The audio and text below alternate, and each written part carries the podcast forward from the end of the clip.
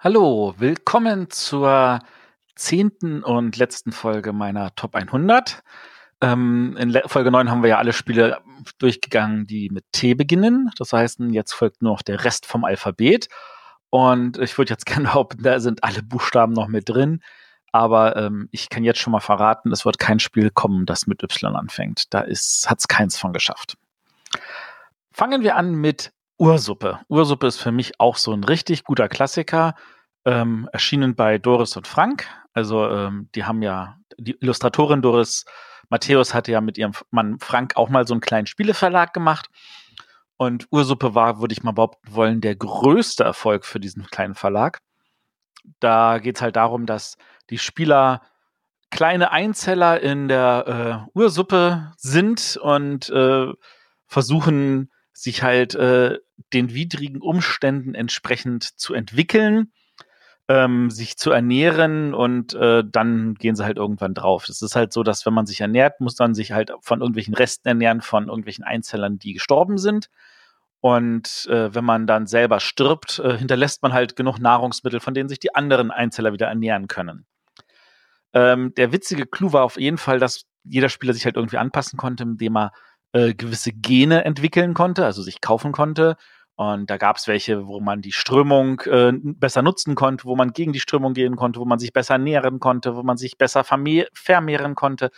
Ähm, und was natürlich ganz, ganz klassisch ist, es gab auch Intelligenz. Und das war ein Gen, das hat nichts gemacht.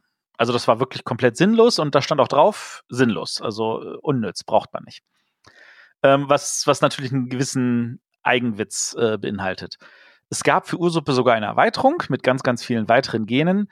Und ähm, auch wenn das Spiel vielleicht für manche gefühlt ein bisschen in die Jahre gekommen ist, kann ich das jedem mal empfehlen, das zu spielen, weil äh, in meinen Augen hat es von seinem Reiz nichts verloren und funktioniert immer noch ganz, ganz, ganz hervorragend. Ursuppe, äh, wie gesagt, von Doris und Frank, äh, erschien bei Doris und Frank mit wunderschönen Illustrationen von der Doris Matthäus. Ähm, wirklich sehr, sehr gut gemacht. Äh, sogar äh, von Anfang an zweisprachig, vorne Deutsch, hinten Englisch. Ähm, ist auch echt einfach. Also, das ist ähm, für heutige Verhältnisse total stupide einfach mit drei Seiten Anleitung. Kann ich empfehlen. Das nächste Spiel ist ein richtig, richtig kleines Kartenspiel. Wir hatten den Autor dazu auch schon mal als Gast dabei, wir haben darüber ein bisschen geredet und es verkauft sich immer noch hervorragend und zwar Verräter von Marcel André Casasole Merkle. Äh, Verräter zeichnet sich dadurch aus, dass es wirklich ein vollwertiges Brettspielgefühl in 66 Karten packt. Und äh, viele von diesen Karten gehen für einfach nur ein paar Waren drauf. Ähm, in der Mitte liegen einige Karten aus, die bilden halt das Königreich und ein paar davon sind für die äh, eine Seite der Spieler und die anderen sind für die andere Seite der Spieler. Und äh, das Spiel hat einen Mechanismus, der wurde dann nachher von äh, Ohne Furcht und Adel äh, übernommen. Ähm, das heißt jetzt, glaube ich, Citadels das Spiel. Ähm, aber den äh, Mechanismus hatte zuerst Verräter.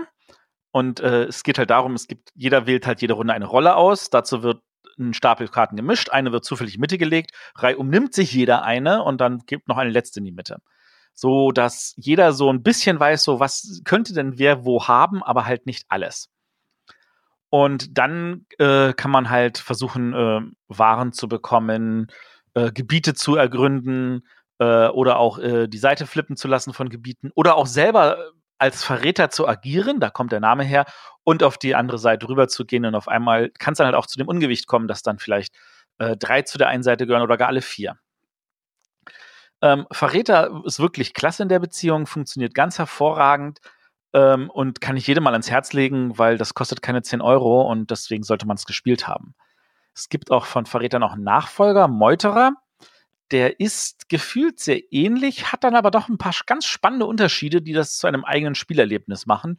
Und äh, wie gesagt, kostet auch keine 10 Euro. Bei der Gelegenheit einfach auch gleich zugreifen und beides spielen und für sich persönlich entscheiden, was einem besser gefällt. Ich finde Meuterer super, aber Verräter finde ich dann doch den kleinen Tick besser. Das nächste Spiel auf meiner Liste ist Village. Ähm, das ist von Inka und Markus. Und das hat ja damals auch den Kennerspiel des Jahres gewonnen. Und ich muss zugeben, ähm, ich habe das schon relativ früh einfach mal tatsächlich als Tipp genannt. Das war wohl ziemlich beeindruckend äh, bei ein paar Leuten. Ähm, aber, äh, aber wirklich überraschend hat es eigentlich niemanden, oder? Village war, ist eigentlich immer noch grandios in der Art und Weise, wie es halt als Worker Displacement funktioniert. Du hast halt, es gibt bestimmte Aktionen, äh, eine bestimmte Menge oft. Und äh, wenn du eine Aktion machst, dann nimmst du halt dafür einen Stein weg und dann ist die Aktion weniger vorhanden. Und es gibt bestimmte Aktionen, die gibt es häufiger, es gibt bestimmte Aktionen, die sind seltener. Und der Aufhänger ist tatsächlich natürlich dieses, dieses äh, System, dass die Leute, die du am Anfang hast, dass die irgendwann wegsterben, dass halt tatsächlich eine Geschichte erzählt wird und du halt neue Leute nachbringen musst und gucken musst, dass die Alten, die wegsterben, dass die halt dann ähm, in der richtigen Region waren, weil es natürlich dann auch eine Chronik gibt, wo dann die Toten hingelegt werden, die dann auch nochmal Siegpunkte bringen. Das erste Mal, als wir das gespielt haben, ist mir aufgefallen, wir haben das natürlich so gespielt, wie man halt normales Worker Placement spielt, äh, spielt. Man guckt mal, dass man hier dieses macht oder jenes macht und auf diese Weise ähm, vorsichtig rangeht und äh, die Ressourcen möglichst schonend einsetzt. Und das hat überhaupt nicht funktioniert. Und dann dachte ich so, boah, das kann nicht richtig sein. Und dann haben wir es nochmal gespielt und haben gesagt so, okay, wenn Sterben ein Mechanismus ist, dann muss man das nutzen. Dann sollte man das wirklich einfach auch mal machen. Und dann haben wir einfach gesagt so, ach, was soll's, dann sterben sie halt. Und das Spiel fühlte sich ganz anders an. Und da kam so richtig dieses, dieses Gefühl rüber, so, was passiert hier eigentlich? Ähm, wie entwickelt sich tatsächlich diese Generation zu Generation weiter? Ähm, es gibt natürlich einen Markt, es gibt ein paar äh, Ressourcensysteme, es gibt ein, eine, eine Reisenbereich, den die Leute nicht gefallen hat, den haben sie in einer zweiten Erweiterung ersetzt durch einen Hafen. Ähm, muss ich zugeben, habe ich noch nicht gespielt. Deswegen, also ich habe Village tatsächlich in erster Linie nur im Grundspiel gespielt und finde ich in der Stelle total grandios. Ähm, und auch, auch mit dem Reisen. Und man merkt so richtig so, es gibt verschiedene Stricken, in die man gehen kann. Möchte ich in die Kirche investieren? Möchte ich in Reise investieren? Möchte ich im, im, im Rathaus was rangehen? Und das fühlt sich auch thematisch an, so in welche berufliche Richtung gehe ich denn mit meiner, mit meiner Familie? Ähm, ich würde behaupten wollen, dass es wirklich ähm, ganz, ganz hervorragend, was Inka und Markus da gemacht haben. Es gibt ein paar schöne Videos, die man sich angucken kann, wo sie davon erzählen, wie das entstanden ist. Und wer Village noch nicht gespielt hatte, dem muss ich sagen, also ähm, man muss vielleicht nicht jedes Kennerspiel des Jahres spielen, das gewonnen hat oder nominiert wurde, aber Village sollte man auf jeden Fall gespielt haben, weil das ist auch immer noch sehr, sehr gut. Und ich würde mir tatsächlich wünschen, dass es vielleicht noch eine Erweiterung gibt oder zumindest ein, vielleicht ein, ein, ein Spin-off, weißt du, sowas wie ein Village-Kartenspiel, Village-Würfelspiel, irgendwas in der Richtung. Achso, Village-Würfelspiel gibt's ja, das heißt ja My Village, richtig. Das war auch gut.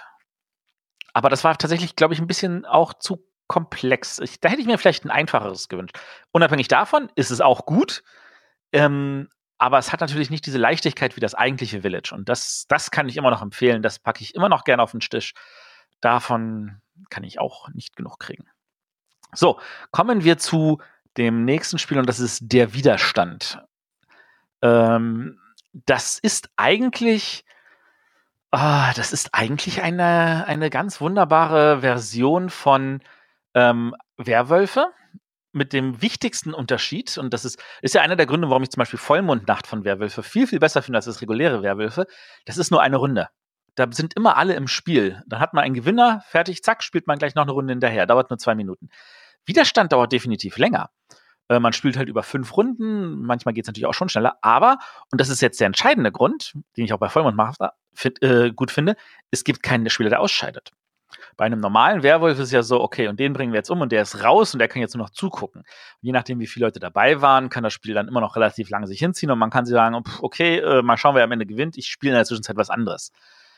Bei Widerstand ist das nicht so. Da sind immer alle Spieler involviert und es funktioniert gerade natürlich auch in großen Gruppen gut. Also so äh, Minimum sechs in meinen Augen. Ich glaube, es geht bis zehn Spieler hoch. Und äh, ich neige dazu, das auch zu sagen, also äh, gerne mit neun oder zehn Spielern. Äh, ein paar Spieler sind halt äh, im Widerstand, ein paar Spieler sind halt regierungstreu. Und das Einzige, was man, was wir versuchen, wir versuchen halt ein paar ähm, Aufträge durchzubekommen.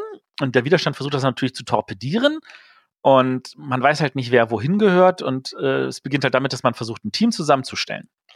Es gibt ja das schöne Spiel Secret Hitler. Das ist sehr nah dran an Widerstand. Ich finde den Widerstand gefühlt einen kleinen Tick besser, weil es das Ganze auf einem überschaubaren Niveau macht. Secret Hitler hat allerdings den Vorteil, es funktioniert auch mit mehr als zehn Leuten. Ähm, Widerstand äh, gab es dann auch in der Fantasy-Version, das heißt dann Avalon. Es ist technisch gesehen tatsächlich komplett dasselbe Spiel, nur dass Avalon davon lebt, dass es mehr Rollen gibt. So, ich sag jetzt mal diese ähm, Bezier-Games-Methode. Ähm, da hat auch bei Werwolf jeder Spieler eine eigene Rolle mit irgendeiner Sonderfähigkeit. Und während bei Widerstand halt nur ein paar Spieler ein paar Rollen haben, ähm, hat bei Avalon mehr oder weniger jeder Spieler eine Rolle. Man kann das auch natürlich wie bei Widerstand ohne diese Rollen spielen. Ähm, mit diesen Rollen kommt natürlich noch mal ganz, ganz viel dazu. Aber ehrlich gesagt, ich mag das clean und einfach, weil die Rollen, die mögen irgendwas reingeben, aber ich, ich will ja diesen, diesen, diesen kommunikativen Aspekt, dieses Schuldzuweisen, dieses Trash-Talken, dieses ähm, irgendwelche Leute irgendwo aus dem Hintermond hervorholen. Das, das, was auch bei, ja, sag ich mal, bei Krimispielen so der, der Spaßteil ist, nämlich, dass die Leute miteinander reden, dass sie sich gegenseitig beschuldigen. Und das, finde ich, kommt bei Widerstand am besten rüber. Und deswegen ist das mein bestes Spiel in der Richtung, wenn ich irgendetwas spielen möchte, wo die Leute ähm, reden müssen, wo sie sagen, ich habe Lust auf ein, ein Werwolf oder ein Mafia-Spiel und ich sage dann, dann lasst uns Widerstand spielen kommen wir zu Wir sind das Volk. Ich bin ja, wie ich jetzt schon bei einigen Spielen genannt hatte, ein Riesenfreund von diesen Card-Driven Games.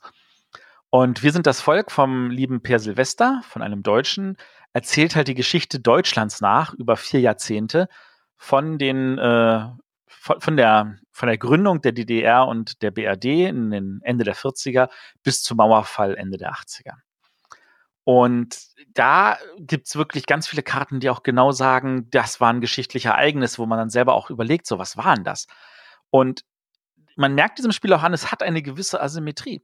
Während die BRD damit in erster Linie beschäftigt ist, ihre ganze Industrie aufzubauen und äh, einen gewissen Neid auf der anderen Seite zu schüren, dass die Leute alle rüber wollen, muss die DDR damit leben, dass ihre ganzen Fabriken die ganze Zeit marode werden, dass überall irgendwelche Unruhen rauskommen und dass irgendwelche Sozialisten das versuchen halt virtuell niederzuknüppeln.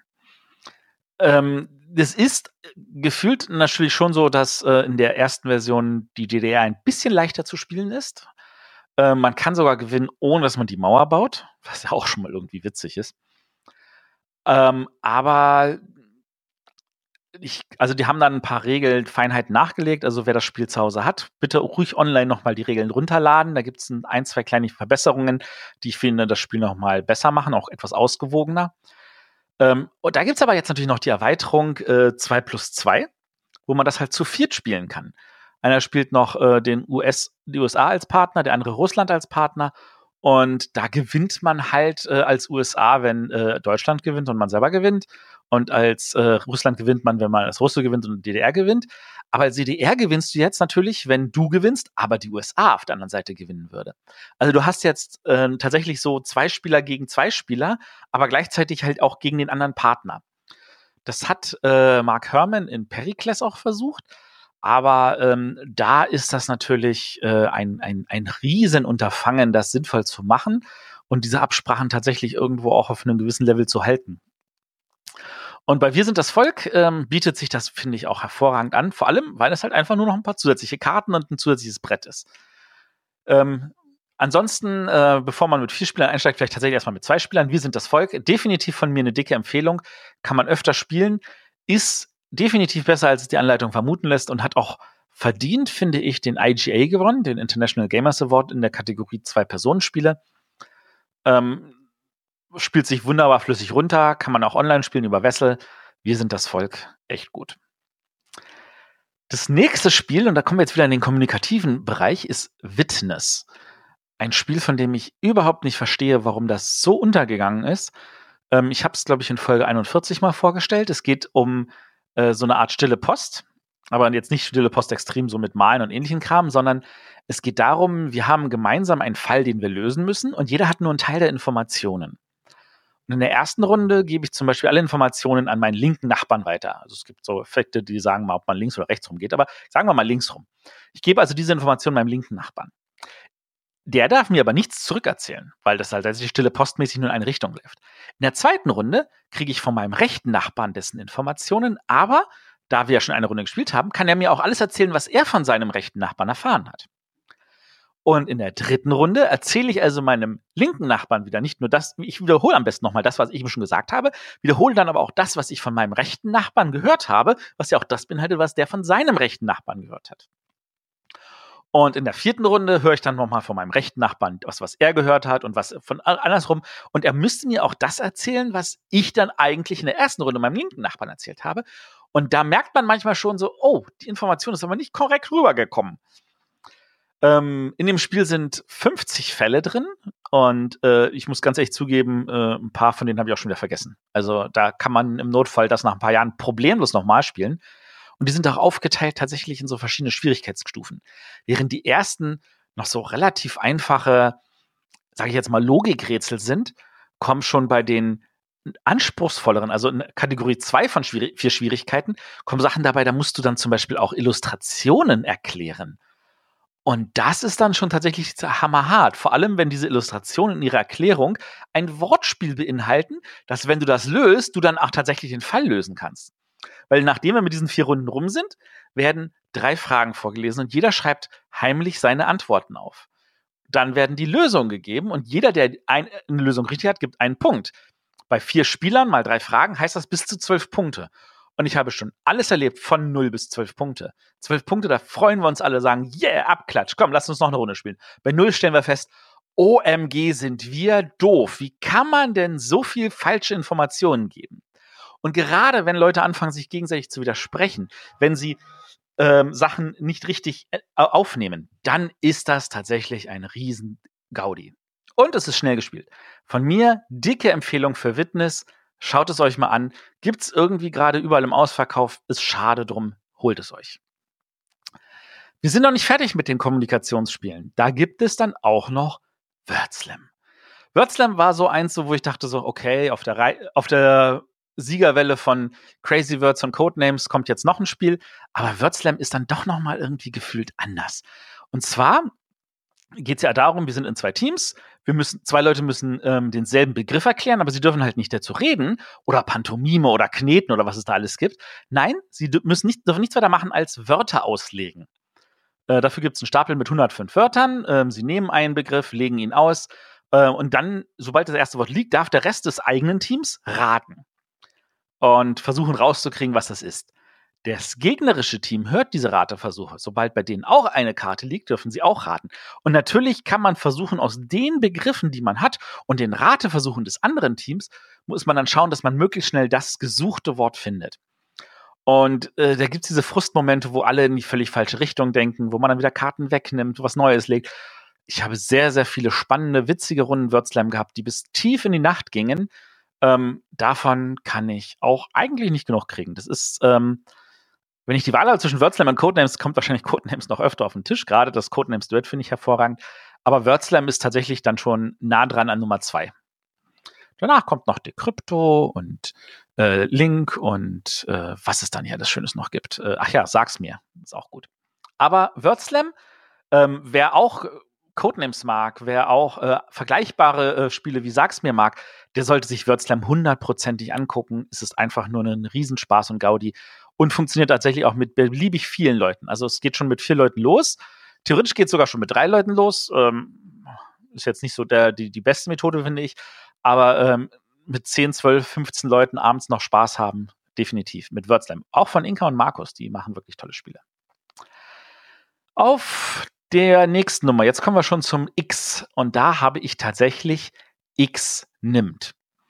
Das ist so, dass ähm, ich ein großer Fan von Sechsnimmt bin. Ich habe neulich auch erst wieder Tanz der Hornochsen gespielt. Und äh, Hornochsen ist ja auch noch eine Se äh, Sechsnimmt-Variante. Und das Spiel hätte damals vielleicht tatsächlich irgendwie von der Jury Spiel des Jahres ausgezeichnet werden sollen, eher als Manhattan. Ja, so alt ist das Spiel inzwischen schon.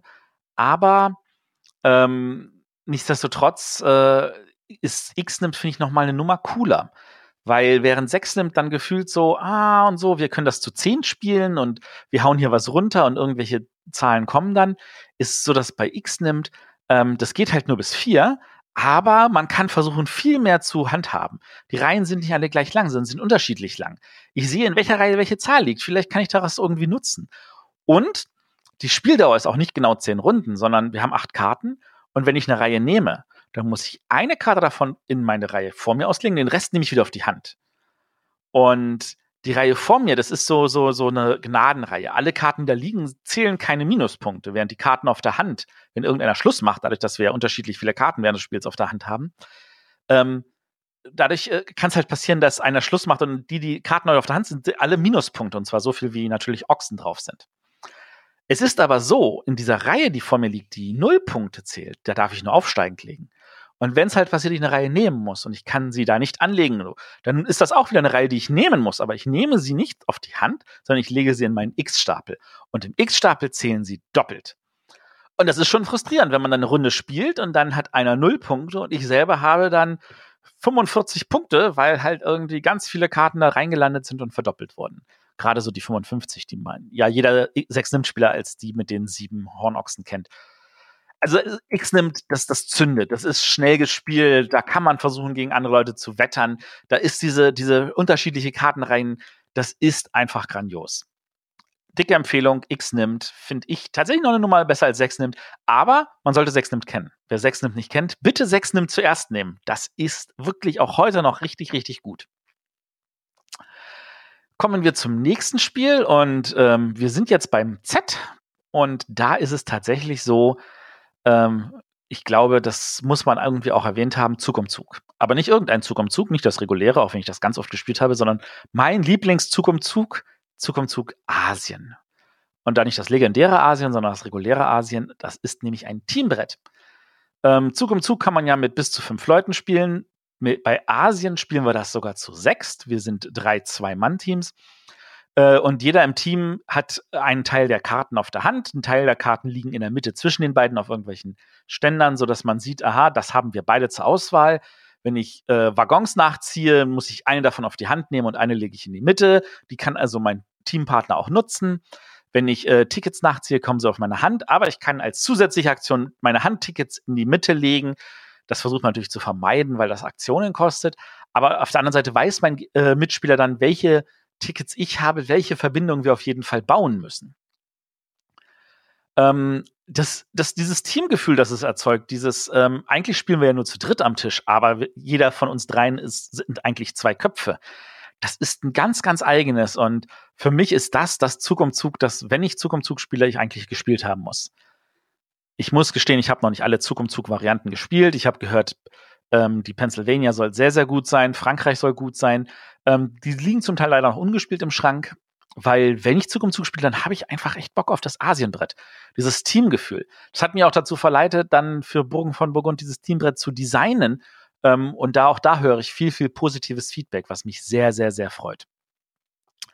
Von da aus gesehen, Zug um Zug Asien, echt dicke Empfehlung. Ähm, Schaut es euch an. Wenn ihr eh Zug um Zug gerne spielt, dann ist es eine Schande, wenn ihr Asien noch nicht gespielt habt.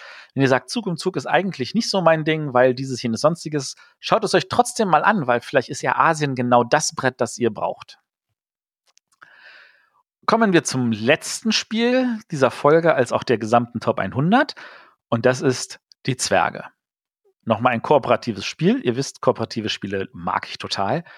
Die Zwerge, finde ich, erzählen ganz wunderbar eine Geschichte. Sie animieren mich dazu, die Bücher lesen zu wollen. Es geht um einen Stamm von Zwergen, der sich gegen verschiedene ähm, Invasoren behaupten muss. Da sind die Albea, also ein Elfenstamm, da sind irgendwelche Orks und Trolle. Und ähm, wir gehen halt mit unseren Zwergen über durch das Land und versuchen die ähm, auf ihre Art und Weise abzuweisen, während gleichzeitig von der anderen Seite die Zeit uns immer entgegenrückt. Wir haben ein, eine, eine Leiste, die angibt, wie äh, beliebt wir bei unserem Volk sind. Äh, das gibt uns entsprechende Boni oder Mali. Ähm, das muss man auch mit Aktionen hochhalten, während man gleichzeitig versucht, irgendwelche ähm, Wege frei zu kämpfen, Aufträge zu erfüllen. Das liegen immer drei Aufträge aus. Äh, wenn ich davon einen erfüllt habe, wird durch neuen ersetzt. Ein paar davon haben aber auch negative Aspekte. Äh, die muss man dann automatisch erleiden. Ähm, die Art und Weise, wie diese Völker, die einen Asoren sich bewegen, dass sie sagen, okay, wir kommen von hier rein und hier wir ziehen ein zufälliges Plättchen und ein paar gehen nach links, ein paar gehen nach rechts, der rechts geht weiter vorwärts. Wenn zu viele in einem Feld liegen, geht es wieder weiter vorwärts. Das ist eigentlich wirklich super gemacht und hat einen großen, großen Widerspielreiz. Und äh, es gibt auch äh, ein paar kleine Erweiterungen und eine Saga-Erweiterung. In der Saga-Erweiterung spielen wir auch so ein bisschen die Geschichte nach. Da gibt es dann nochmal neue Fälle, ähm, also im Sinne von neue Aufträge, die ausliegen, die so die Geschichte ein bisschen erzählen. Sehr, sehr schön. Die Zwerge, für mich immer noch eine dicke Empfehlung, spiele ich echt immer und immer wieder gerne. Kann ich auch ähm, nur wärmstens empfehlen. So, das waren jetzt diese zehn Spiele für heute. Das waren die 100 Spiele in diesen zehn Folgen. Die Zwerge waren das letzte. Es wurde gefragt, ob ich noch mal eine komplette Liste online stellen könnte. Das werden wir wahrscheinlich in so einem kleinen Beitrag noch mal machen, die komplette Liste abdrucken und dazu dann immer noch einen Link zu der jeweiligen Folge mit der Begründung. Ähm, wie gesagt, ich danke euch für das viele Feedback, das ihr gegeben habt. Vielleicht wollt ihr noch welch eins zu dieser Folge geben und sagen, ah, wenn dir das gefällt, warum ist das nicht dabei? Oder wie kannst du denn das überhaupt nicht erwähnt haben? Ähm, wie gesagt, äh, es ist dann halt doch meine persönliche Top 100 und ich habe dann doch nochmal einen anderen Spielegeschmack als andere. Ich denke, das ist doch völlig in Ordnung.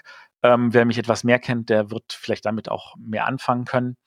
Und äh, lieber Christian, ich hoffe, diese zehn Spiele hast du alle und äh, auch schon alle gespielt, so dass äh, ich da dir jetzt nicht nochmal irgendwas reinhaue, dass du sagst, ah, das Spiel muss ich mir jetzt auch noch besorgen. Äh, für alle anderen vielen, vielen Dank, dass ihr zugehört habt. Wenn ihr möchtet, dass der Arne oder der René was Vergleichbares macht, vielleicht keine Top 100 oder vielleicht doch eine Top 100 oder vielleicht nur eine Top 10 oder Top 20 oder Top 30, äh, lasst es uns wissen. Ähm, mal schauen, der, der Arne, der ist jetzt erstmal mit seinem Legacy-Tagebuch noch beschäftigt. Der René, der macht vielleicht irgendwas Vergleichbares. Mal schauen. Von da aus gesehen, vielen Dank, dass ihr zugehört habt. Ich hoffe, ihr hattet Spaß und ähm, vielleicht bringe ich irgendwie mal in zwei, drei Jahren ein Update. Bis dann. Tschüss.